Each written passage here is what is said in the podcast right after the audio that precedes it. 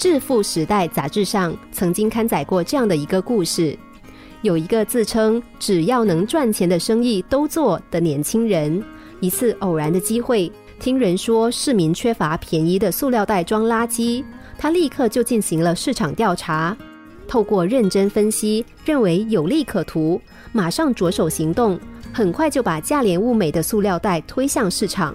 结果靠那条别人看起来一文不值的垃圾袋的信息，两个星期之内，这位小伙子就赚了一万块。相反的，一位智商一流、持有大学文凭的翩翩才子，决定下海做生意。有朋友建议他炒股票，他豪情冲天，但是去办股东卡的时候，他又犹豫到炒股有风险呐，等等看。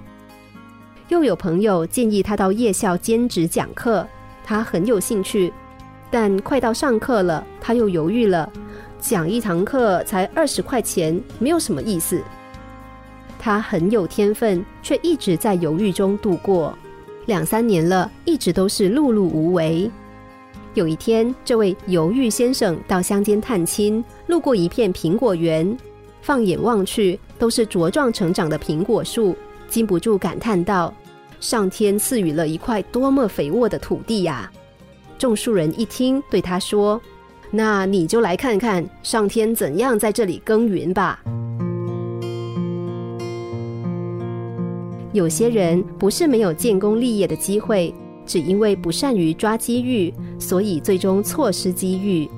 他们做人好像永远不能自主。即使遇到一点小事，也得东奔西走的到处和人商量，同时脑子里还在胡思乱想，弄得自己一刻不得安宁。于是越商量就越打不定主意，越东猜西想越是糊涂，最终弄得毫无结果，不了了之。一个成功的人应该具有当机立断、把握机遇的能力，在成功路上奔跑的人。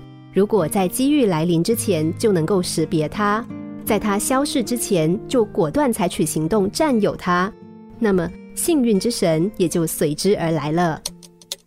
心灵小故事，星期一至五晚上九点四十分首播，十一点四十分重播。重温 Podcast，上网 U F M 一零零三 t S G。